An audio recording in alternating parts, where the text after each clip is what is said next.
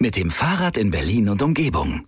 Das neue Magazin der Berliner Morgenpost. Touren, Trends, Service, Verkehrswende. Wo Radausflüge am schönsten sind. Welches Zubehör dazugehört. Wie die Inspektion gelingt. Jetzt im Handel und auf shop.morgenpost.de. Berliner Morgenpost. Das ist Berlin. Richter und Denker. Ein Podcast der Berliner Morgenpost. Mit Chefredakteurin Christine Richter und wichtigen Persönlichkeiten und Entscheidern Berlins. Hallo und guten Tag. Herzlich willkommen zum Podcast Richter und Denker der Berliner Morgenpost. Mein Name ist Christine Richter. Ich bin die Chefredakteurin der Berliner Morgenpost. Und heute denkt mit mir Nils Busch-Petersen, der Geschäftsführer des Handelsverbandes Berlin-Brandenburg. Guten Tag, Herr Busch-Petersen. Guten Tag, Frau Richter.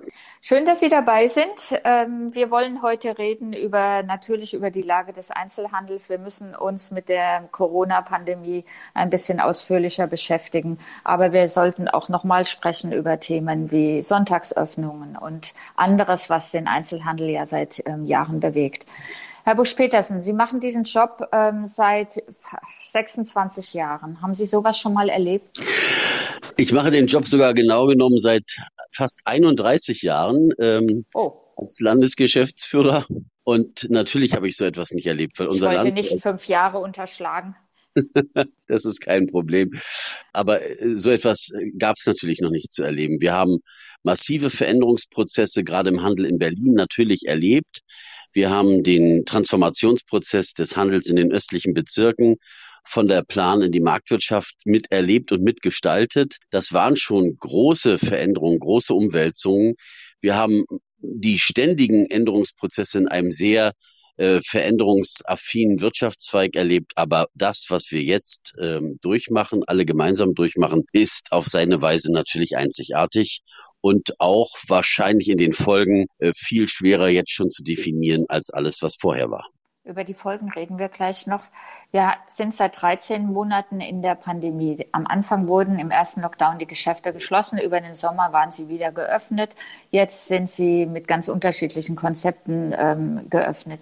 Wie haben Sie dieses Jahr erlebt? Wie war da die Stimmung im, im Einzelhandel oder auch ja, im Einzelhandel? Nun ja, wenn man einerseits das ganze Jahr über die Mitglieder eng begleitet mit ihren äh, mit ihrem ständigen Auf und Ab, nicht nur der Gefühle, sondern auch der Verhältnisse, der Umsätze, der Perspektiven und andererseits natürlich auch einbezogen ist in die jeweiligen Kommunikationsebenen und Gremien mit den Landesregierungen in Berlin und Brandenburg, dann ähm, hat man das natürlich sehr intensiv, sehr hautnah erlebt. Und gerade die, die teilweise noch äh, falsche Hoffnung zu Beginn der Pandemie, das könne irgendwie nach ein paar Wochen spätestens paar Monaten ausgestanden sein. Die, ähm, die war ja auch signifikant für die ersten Krisenrunden noch äh, mit der mit Senatoren oder Ministern in Brandenburg.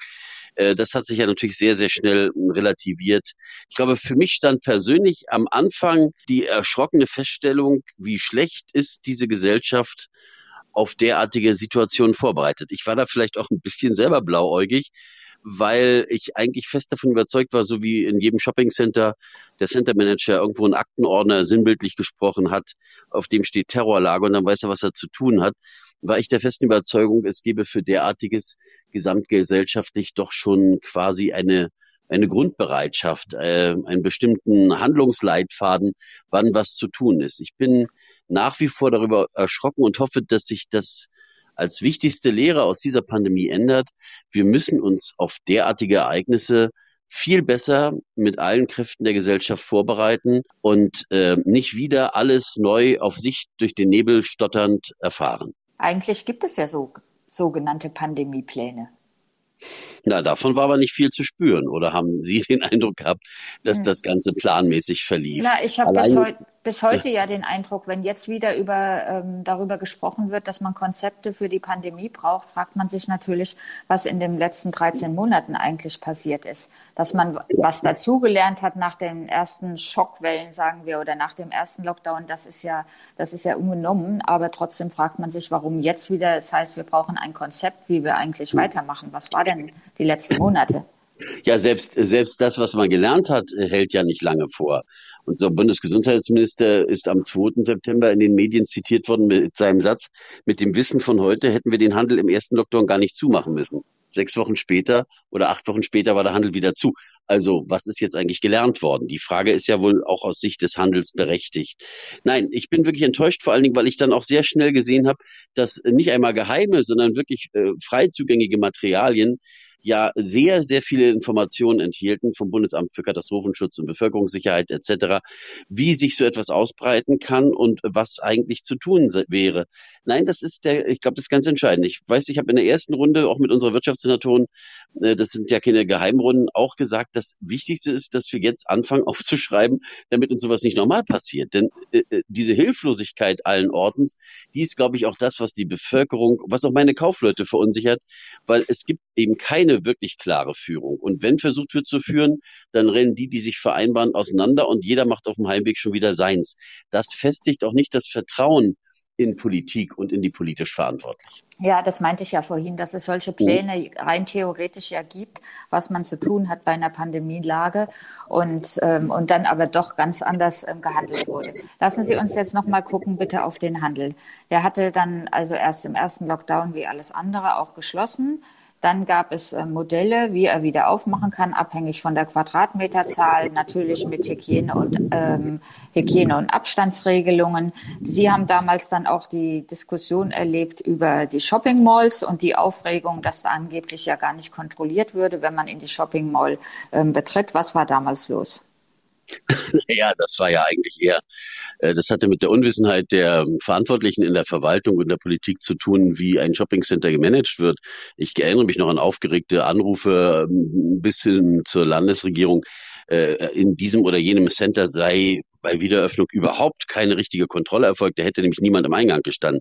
Ja, am Eingang stehen muss man nur dort, wo man keine moderne Technologie hat. Natürlich sind das alles Center gewesen, die längst über Lasertechnologie ähm, den Kunden Ein- und Ausgang erfassen und wo, wenn ich mal übertrieben sagen darf, der Centermanager noch in der Badewanne auf seinem Handy sieht, wie viele Leute auf der Fläche sind und wann er ähm, zusperren muss. Er musste dafür jetzt keine von den Fitnessstudios übrig gebliebenen äh, muskelbepackten Typen in die Tür stellen.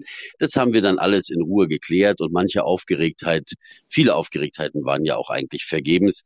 Wir haben immer versucht, der, der Politik so viel wie möglich, das ist unsere Aufgabe, Wissen über die echten Abläufe im Handel zu vermitteln, damit die Fehlentscheidungen äh, vermieden werden können. Allerdings ist da der Wirkungsgrad auch der Interessenvertretung äh, teilweise durch die Aufnahmebereitschaft der Politik begrenzt. Ja, und dann gab es ähm, die also Öffnungsphase über den Sommer, bevor wir ja dann alle wieder in den Lockdown sind und die Geschäfte also komplett wieder ähm, geschlossen wurden, beziehungsweise es diese Modelle gab, Click and Collect nannte sich das. Also wir bestellen online oder per Telefon und holen dann die Sachen ab. Ist das ein Modell gewesen, was, äh, was Sie gut fanden? Ehrlich gesagt, äh, natürlich war uns jedes Modell erstmal lieb, das uns aus der völligen Sperre rausgeholt hat, wobei ja Click und Collect die ganze Zeit dann möglich war. Denn Bring- und Abholdienste, und das ist ja nichts anderes, Click und Collect ist nur das schöne neudeutsche Wort dafür, die waren ja die ganze Zeit über eigentlich auch erlaubt. Und das war auch eigentlich äh, eine sehr, eine sehr hilfreiche Geschichte, als das dann möglich war, ähm, um dem völligen Stillstand entgegenzuwirken. Aber natürlich kann das nicht existenzsichernd sein. Und äh, gerade ähm, als man uns nach, äh, nach langem Versuch, es nicht zu tun, mitten im Dezember zusätzlich in den Lockdown schickte, den Einzelhandel mit all seinen Sortimenten, also zu Beginn der drei umsatzstärksten Wochen des ganzen Jahres, da war es natürlich wirklich verheerend in den Auswirkungen. Verheerend auch, weil man dem Handel wie allen Wirtschaftszweigen, die im Dezember in den Lockdown geschickt wurden, ja die November- und Dezemberhilfen grundsätzlich verweigert, was wir für eine grobe Ungleichbehandlung halten und wogegen wir auch ähm, planen, juristisch vorzugehen. Das müssen Sie erklären. Was wird da verweigert? Naja, es gibt ja die November- und Dezemberhilfen für alle, die Anfang November in diesen sogenannten Lockdown Light gingen.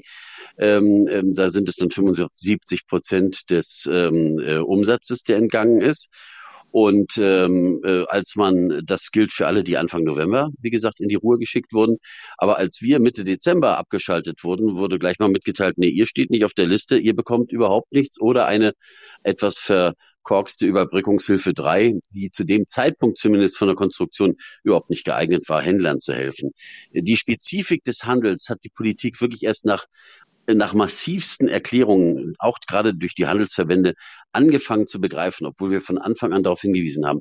Es gibt bestimmte Spezifika, die, die, die äh, eben gerade für uns mit der saisonalen Ware im Textil-, Bekleidungs-, Modebereich ganz wichtig sind. Da hilft es nicht, ein bisschen Fixkosten zu ersetzen, denn die entscheidenden Kosten, die wir da haben, das sind die Warenläger und die Warenbestände. Das kennt jetzt keiner in der Gastronomie. Da habe ich äh, keine so lange Lagerhaltung, zwangsläufig. Und wenn ich geschlossen werde, dann werde ich die Lebensmittel in der geeigneten Weise mit meinen Mitarbeitenden noch verbrauchen, eine Woche lang oder zwei. Aber bei uns ist es ja einfach so, wir haben ganz andere Rhythmen. Wir müssen ein halbes bis ein ganzes Jahr im Voraus die Ware für die jeweils nächste, übernächste, überübernächste Saison schon vorordern, damit sie produziert wird. Das heißt, wir waren geschlossen in Weihnachten. Wir konnten die Winterware nicht mehr ordentlich verkaufen. Schon im Lockdown Light ist ja keiner mehr einkaufen gekommen. Wir saßen auf Winter- und teilweise noch Herbstkollektion und die Frühjahrsware kam ab Januar, Februar nach. Die kommt automatisch und sie muss bezahlt werden. Nur mit welchem Geld, wenn wir keine Umsätze machen konnten. Äh, wir mussten äh, darauf hinweisen, dass wir ganz andere Abschreibemöglichkeiten für die Warenbestände brauchen. Denn selbst verschenken ist ja ein teures Spiel in Deutschland. Wenn wir Ware, die wir in Massen übrig haben, verschenken, müssen wir, fassen sich an den Kopf oder nicht, müssen wir auf die verschenkte Ware die volle Mehrwertsteuer an den Staat abführen, obwohl wir nicht einen Cent verdient haben. Solche Gaga-Bestimmungen gibt es immer noch und die hätten längst aufgehoben gehört. Was machen denn die Händler dann mit der Herbst- oder, oder Wintermode? Was machen sie denn? Vernichten sie sie oder zurückschicken kann man sie ja auch nicht? Nein, Sie können sie eben nicht zurückschicken. Wir sind ja nicht ähm, im, im anderen Rechtsraum. In Amerika gibt es deshalb so viele Factory Outlet Center, weil wenn die Saison um ist, der Händler, der sie faktisch nur in Kommission hat, die Ware verpackt und zurückschickt. Return to Sender. Dann müssen die Hersteller sehen, wie sie es vermarkten. Hier ist es anders. Hier hat der Händler das volle Vermarktungsrisiko. Ja, natürlich. Äh, es gibt auch sicherlich Fälle, wo es vernichtet wird, was ich persönlich furchtbar finde, weil das hat mit, Nachhaltig mit Nachhaltigkeit nichts zu tun. Aber nun stellen Sie sich mal vor, wenn Sie die Wahl haben, einen Warenbestand von 1000 Euro zu vernichten oder einen Warenbestand von 1000 Euro sozialen Zwecken zu stiften, dann aber 190 Euro nochmal an den Staat dafür abführen zur Strafe. Was machen Sie dann, wenn Sie sowieso kein Geld mehr haben? Also deshalb vor allen Dingen wird es ja, Entschuldigung, vor allen ja. Dingen wird es ja ähm, dann auch mehr Händler geben, wo es um höhere Summen als nur um 1000 Euro geht.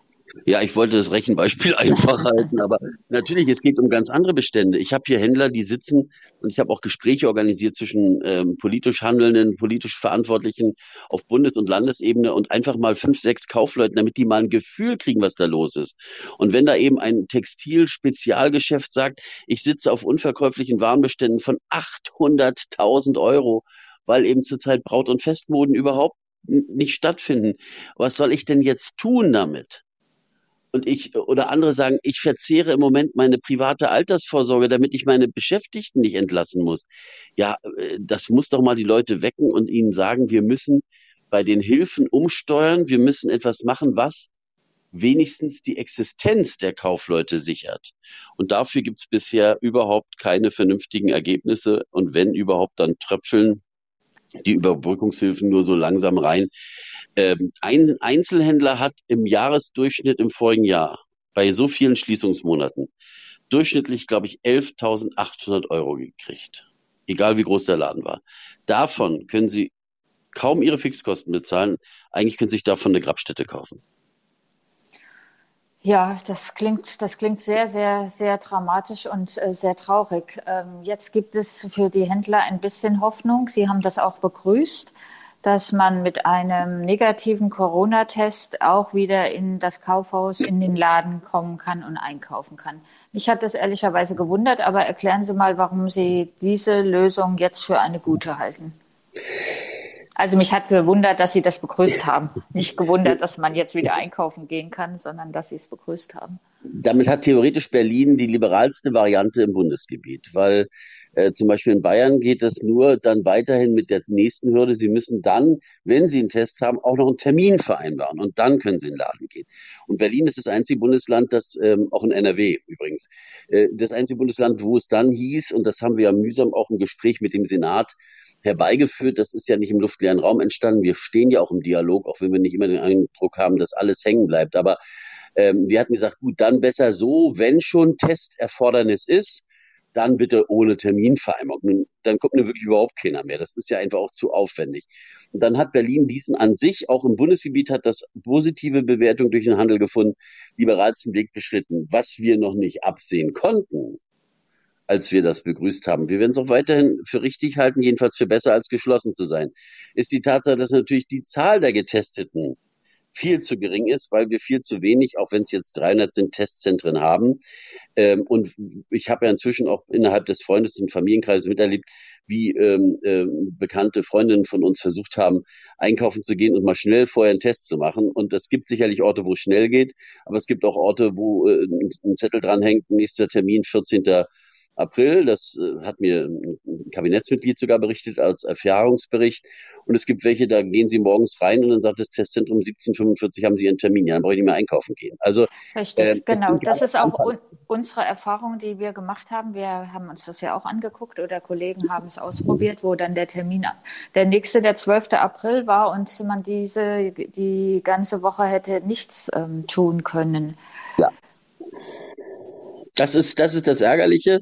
Äh, dann gibt es eben noch ein paar Unklarheiten. Was ist jetzt tagesaktuell? Meint das 24 Stunden oder äh, was wir für richtig hielten oder eben nur an dem Tag, an dem es gedruckt wurde.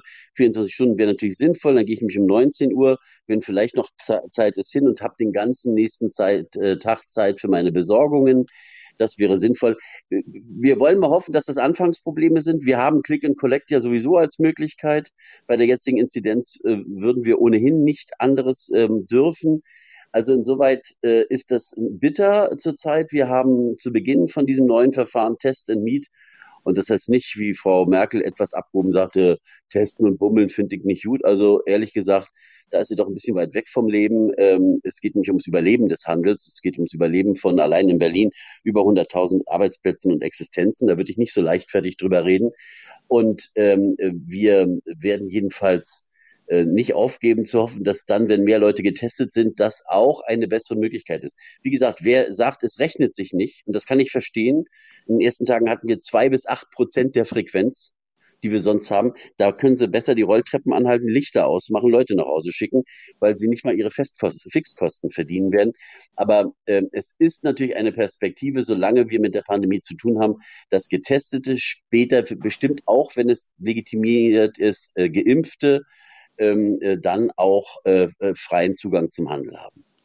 Im Moment gilt ja die Regelung, dass es nur an dem Tag, an dem der Test äh, gemacht wurde und bescheinigt mhm. wurde, das negative Ergebnis gilt und eben nicht diese 24 Stunden. Versuchen Sie denn da was über den Senat und äh, zu erreichen, dass diese Verordnung geändert werden kann?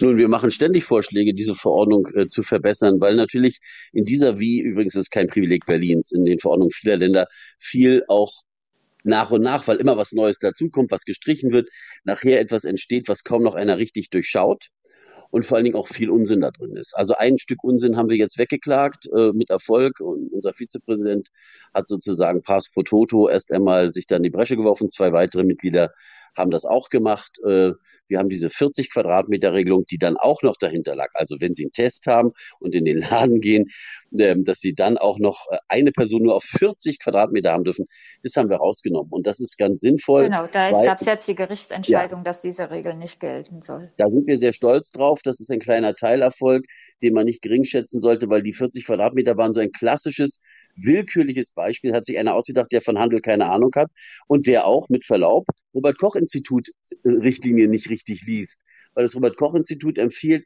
10, maximal 20 Quadratmeter pro Person. Und wenn die sagen, das reicht, dann muss doch nicht irgendein Beamter es besser wissen und mal sagen, ach, wir machen mal sicherheitshalber 40.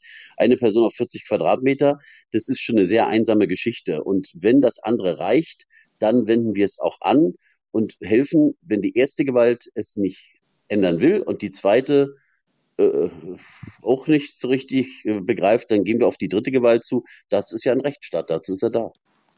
Sie haben ja auch mit der Gesundheitsverwaltung und mit Betroffenen gesprochen, dass man vor ähm, Shopping Malls oder vor hm. großen Möbelhäusern auch selbst Testzentren einrichtet äh, eigentlich ja sinnvoll. Könnte man direkt vorm Einkaufen den Test machen, halbe Stunde insgesamt muss das ja nur dauern und kann dann dann doch wieder mal ein neues Möbelstück oder auch in der Shopping Mall mal wieder äh, Kleidung einkaufen. Aber wer soll diese Tests denn bezahlen? Ja, die werden ja, die werden ja übernommen. Also die muss ich als Kunde nicht selber bezahlen. Ich habe ja erstens einen Anspruch auf meinen Bürgertest. Einmal pro Woche. Wo steht denn das? Mindestens einmal pro Woche. Ah, Frau Richter, sehen Sie, ich würde als Bürger, also ich bin ja Bürger und Jurist, äh, ich äh, sehe da mindestens einmal in der Woche ich wüsste gar nicht, wer mir verwehren sollte, zwei oder dreimal in der Woche meinen Test zu machen. Ich äh, wüsste keinen, wird, der Wird im Moment auch nicht verwehrt, weil es gar nicht kontrolliert wird, weil es gar kein System gibt, äh, ja. was untereinander sich die Testzentren so. untereinander oder Apotheken untereinander ja. austauscht und man kontrollieren so. kann, wie viele Tests man ja, machen und deshalb sage ich mal, und das ist auch gut so, um mal einen früheren Bürgermeister zu zitieren. Also, da haben wir doch schon mal einen interessanten Ansatz. Die Testzentren tragen sich selber, weil sie ihre 18 Euro entweder vom Staat oder von der Krankenkasse kriegen. Da muss der Kunde gar nicht zur Kasse gebeten werden. Wir haben, es stimmt Aber wirklich. Ehrlicherweise, wenn hm? ich den nochmal unterbrechen muss, Herr Busch-Petersen, ehrlicherweise ein finanzieller Irrsinn. Ja klar, also ich meine, äh, es gibt viel finanziellen Irrsinn im Zusammenhang mit der Pandemie und es wird sicherlich auch viel Geld verbrannt, das nicht verbrannt werden müsste, aber das äh, wäre ein Podcast für sich. Äh, wir erleben das ja auch bei uns. Und natürlich äh, versuchen wir auch unnötige Ausgaben zu vermeiden. Aber eins ist doch jetzt schon sicher, das, was auf uns zukommt, wird äh, an Reparat nicht an Reparaturen, an Wiederaufbau. Ich rede ja von Wiederaufbau ganz bewusst. Das wird ohnehin ein, ein Lebenswerk mindestens einer Generation. Ich habe das Glück, in den letzten vier Monaten zwei weitere Enkel, ähm, in dem Fall Söhne bekommen zu haben. Herzlichen Glückwunsch. Danke, danke. Ich bin auch sehr stolz und glücklich. Und äh, ich sage der Familie immer, also der Ole und der Theo, die werden in ihrem Leben noch für das arbeiten und zahlen, was diese Pandemie, aber auch der nicht immer nachhaltig vernünftige Umgang mit der Pandemie an Kosten verursacht haben. Und wichtig ist aber, dass diese Tests eben in geeigneter Weise möglich sind, ohne dass der Kunde dafür aufkommt. Man hat den Bürgertest, Krankenkassen übernehmen das teilweise. Bürgertest steht mindestens einmal in der Woche, kann also wahrscheinlich auch öfter genommen werden. Insoweit ist die, äh, ist das ja vom Grundsatz her, was die Finanzierung angeht, klar. Wir haben bei allem, bei allem, was wir auch an produktivem und weniger produktivem Streit mit Exekutive führen müssen im Interesse unserer Mitglieder, immer gesagt, wir sind als allererstes Partner bei der Bekämpfung der Pandemie. Wir nehmen die ernst. Wir nehmen sie nicht irgendwie locker. Ich habe Mitglieder, die haben das selber durch und wissen, wie schlimm diese Krankheit ist. Aber äh, wir machen immer auch konstruktive Vorschläge. Und deshalb haben wir uns mit Frau Kaleitsche ähm, vor ein paar Tagen zusammengeschaltet, alle größeren Centerbetreiber, Kauf- und Warenhausbetreiber. Und wir haben unisono für den Handelsverband erklärt, größere Handelsstandorte sind bereit, willens und in der Lage, ähm, Testzentren entweder Platz zu geben bei sich oder in ihrer Nähe oder auch selber welche aufzubauen. Das sind ja beide Wege möglich. Es gibt ja viele Anbieter dafür und wir wissen, es ist genehmigt von der AG City beantragt, auf dem Breitscheidplatz was zu machen. Wir haben sehr kämpfen müssen, auf dem Wittenbergplatz auch irgendwas zu kriegen. Das wird viel zu klein, aber Schöneberg ist immer ein bisschen eigen. Ähm, es gibt die gute Überlegung, mitten auf dem Alex was zu machen, sodass nicht jeder eins hat, sondern eins zentral alle bedient. Ich glaube, da werden wir relativ schnell zusätzliche Testkapazität schaffen, aber wir wollen den Staat damit nicht, äh, nicht entlasten oder aus der Verantwortung lassen. Wir wollen nur ergänzende gute Angebote machen, die auch im Interesse des Handels sind. Und da kann man dann auch hinkommen, ohne vorher einen Termin zu vereinbaren und sich einfach einstellen, um dann anstellen, um dann später einkaufen gehen. das ist unsere, das ist unsere Zielstellung. Genau das, dass wir das schaffen. Und ich denke schon, dass am oder beim Handel ähm, Möglichkeiten bestehen, äh, schnell nochmal zwischen 50 und 100 solcher Stationen zu errichten. Und das, äh, glaube ich, bringt schon eine deutliche Entlastung. Wir sind aber immer noch weit unter dem, was normal wäre. Wenn mein Kollege aus Nordrhein-Westfalen, die haben auch fünfmal mehr Einwohner, aber die haben viel, viel mehr Teststationen, sagt, die sind mit viereinhalbtausend an den Start gegangen.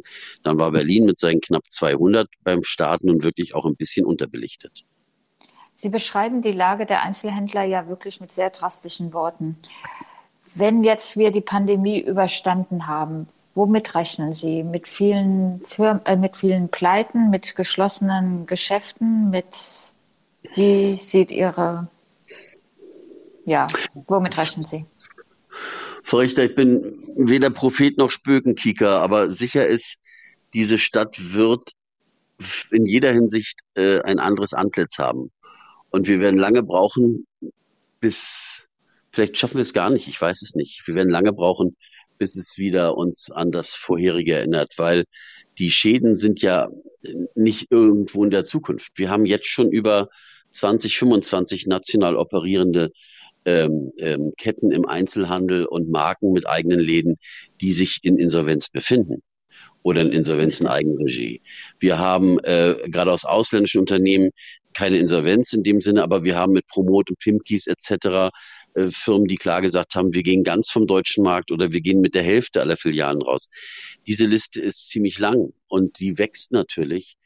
Äh, das äh, ist, ist ganz bitter, weil ja Berlin sich unglaublich toll entwickelt hat in den letzten Jahren. Und gerade wir auch mit unserem hohen Touristenanteil auch eine künstlich überhöhte Kaufkraft hatten. Die, das fällt uns jetzt natürlich besonders auf die Füße, weil mit Touristen erstmal gar nicht zu rechnen ist.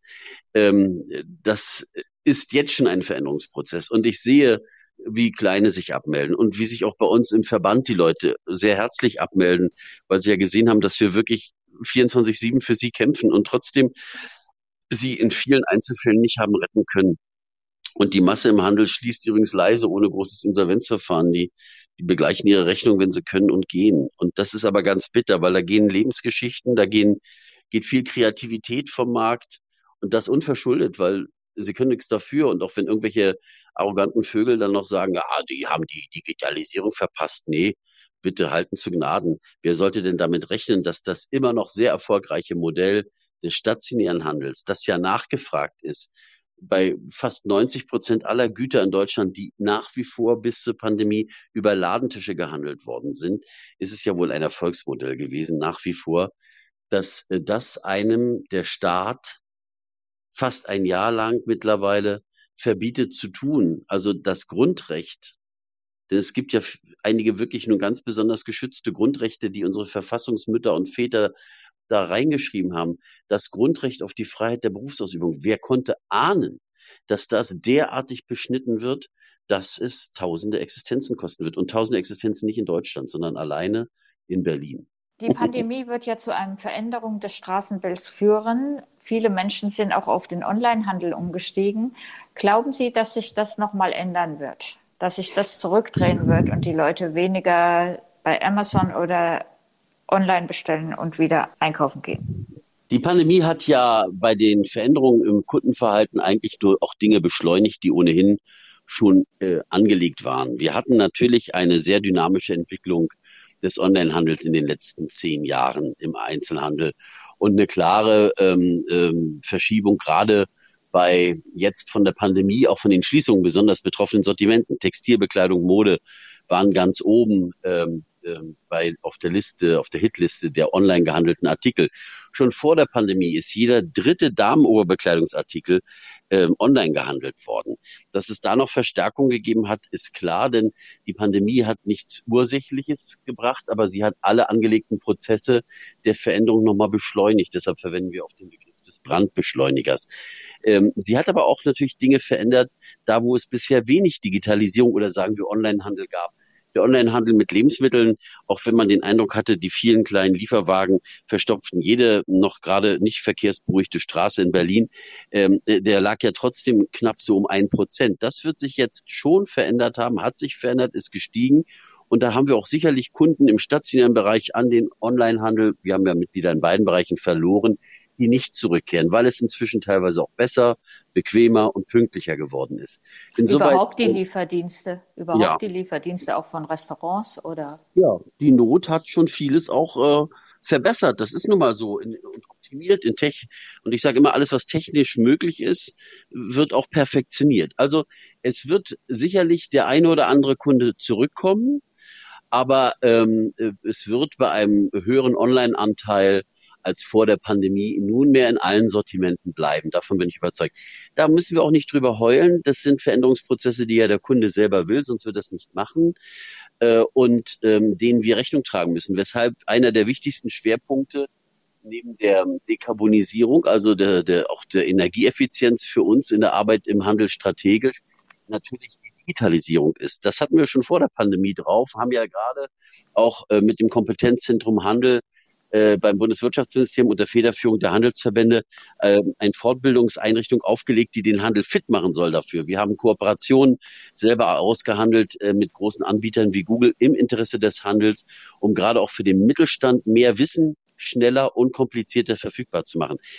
und unsere These war schon vor der Pandemie und die hat sich nur bestätigt, wer die Digitalisierung verweigert, er muss ja nicht online Marktplätze betreiben. Aber wer sich der Digitalisierung ganz verweigert, auch der Auffindung durch digitale Medien, auch der Präsenz, auch des, dem Einkauf, der Kundenbindung, der ist raus. Der war sowieso schon vorher eigentlich dem, dem Ende geweiht, außer Hyperspezialisten.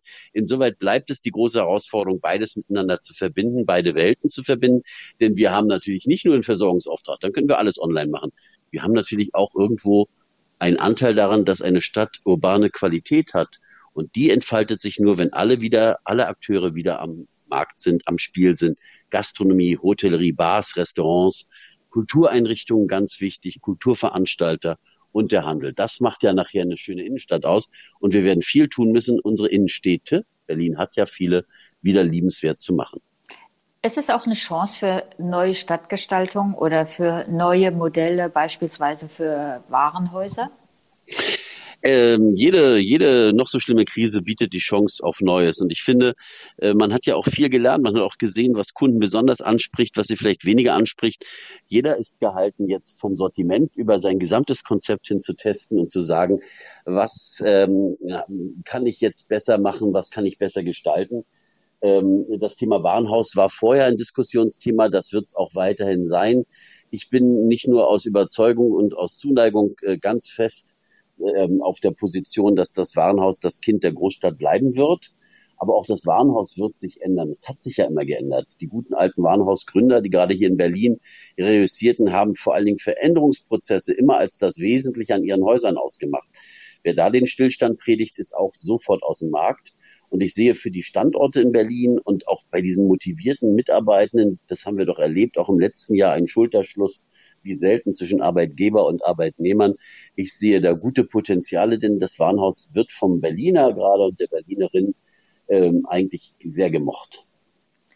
Sie haben vor der Pandemie in den vergangenen Jahren auch immer sehr für verkaufsoffene Sonntage ähm, gekämpft, auch in Abgrenzung zum Onlinehandel, der ja nun mal rund um die Uhr ähm, erreichbar ist. Ähm, ist das ein Modell für die Zeit nach der Pandemie, auch um den Händlern wieder, Einzelhändler wieder den, die Chance zu geben, zu sagen, so und jetzt lassen wir mal das Sonntagsverkaufsverbot fallen? Es gehört in eine Phase der Erholung und Wiederbelebung, dass man versucht, ähm, so viel wie möglich Freiheiten den Leuten einzuräumen, damit sie überhaupt wieder auf die Beine kommen. Und es gehört zu einer sich wieder erholenden Stadt unbedingt, dass die Läden offen sind und nicht äh, noch vielleicht im alten Sinne reguliert werden. Absolut ihrer Meinung. Ich denke immer daran zurück, selbst, selbst, ich glaube, der, der zweite Befehl der sowjetischen Militäradministration nach Einnahme Berlins war, dass die Läden wieder zu öffnen haben. Die hatten zwar kaum Ware, aber die, selbst die hatten begriffen, wie wichtig es ist, dass offene Läden in einer Stadt sind. Und ähm, ich glaube schon, dass sogar in der Pandemie aber da hat die Politik sich nicht getraut, es sinnvoll gewesen wäre, zu Zeiten, als es darum ging, Kundenströme zunächst auszudünnen, weil wir ja kaum Gäste von außerhalb haben, es schon sinnvoll gewesen wäre zu sagen, wir regulieren hier das überhaupt nicht. Macht auf, äh, damit nur nicht zu viele auf einmal in die Stadt rennen, macht siebenmal auf statt sechsmal. Dann hätte sich ja ohne Gäste von außerhalb wirklich die Kundschaft eher ausgedünnt. Ähm, aber wenn man sich das nun nicht traut, äh, dann sollte man sich wenigstens Gedanken machen im Rahmen dieser Wiederaufbauleistung, von dem ich rede. Und wir werden das äh, koordinieren müssen, diese Stadt ähm, bei heilen Häusern wieder aufzubauen, weil hinter den Schaufenstern der Gastronomie, des Handels und aller anderen äh, wirklich eine Trümmerlandschaft entsteht. Dann sollten wir auch den Mumm haben zu sagen, und sei es erstmal befristet für eine gewisse Zeit, wie in Sachsen damals nach dem Hochwasser, macht auf, wenn Leute da sind, wenn Leute einkaufen wollen, wenn das normale Leben sich wieder einrenken soll, wenn vielleicht die ersten Touristen kommen und wissen Sie, so hat Berlin sich mal in den äh, 40er, 50er Jahren auch dann, als es wieder aufwärts ging im, im Westen Deutschlands, eine besondere Stellung geobert, indem es damals die Polizeistunde für die Gastronomie aufgehoben hat. Und es wurde schnell zumindest ein innerdeutscher ähm, Touristen-Hotspot. Und wir brauchen auch wieder Gäste in der Stadt, ähm, damit die Stadt sich weiterentwickeln kann. Also deshalb klar, unsere Position ist da eindeutig. Wir halten Ladenregulierungen Öffnungszeitenregulierung ohnehin für einen Anachronismus im Online-Zeitalter. Aber jetzt für den Wiederaufbau erst recht. Mehr Freiheit. Das war fast schon das Schlusswort, Herr Busch-Petersen. Aber wir haben ein beliebtes Spiel in diesem Podcast und zum Ende werden zehn Sätze zu Berlin und Ihnen bitte von Ihnen vervollständigt, damit wir Sie noch ein bisschen besser kennenlernen. Oh Auf los geht's los.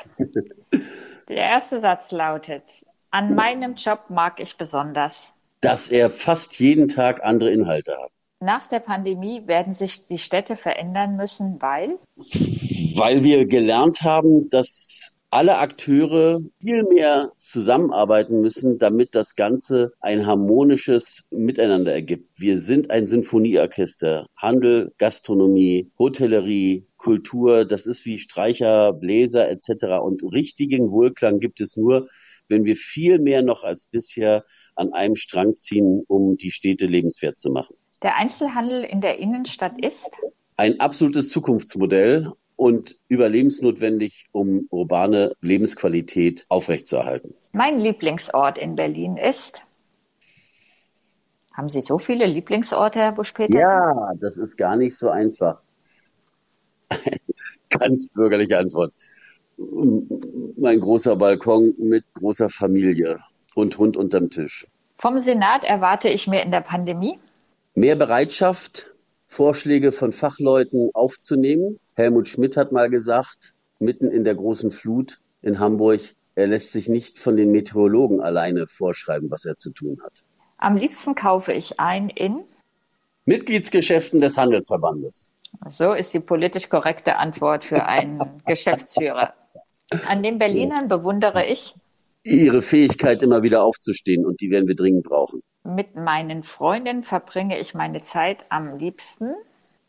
Bei gutem Käse, passendem Wein und langen Gesprächen. Das Sonntagsverkaufsverbot ist ein Anachronismus. Und schon der letzte Satz. Ich bin ein unverbesserlicher Optimist, weil. Weil mein ganzes Leben mir darin recht gibt. Vielen Dank, Herr Busch-Petersen. Das war der Podcast Richter und Denker der Berliner Morgenpost. Mein Name ist Christine Richter. Ich bin die Chefredakteurin der Morgenpost. Und heute hat mit mir gedacht Herr Nils Busch-Petersen, Geschäftsführer des Handelsverbandes Berlin-Brandenburg. Vielen Dank, dass Sie mitgemacht haben. Vielen Dank fürs Zuhören und Tschüss. Gerne, Frau Richter. Wiederhören. Das war Richter und Denker. Vielen Dank fürs Zuhören. Schalten Sie nächste Woche wieder ein zu einer neuen Folge mit Berliner Morgenpost-Chefredakteurin Christine Richter.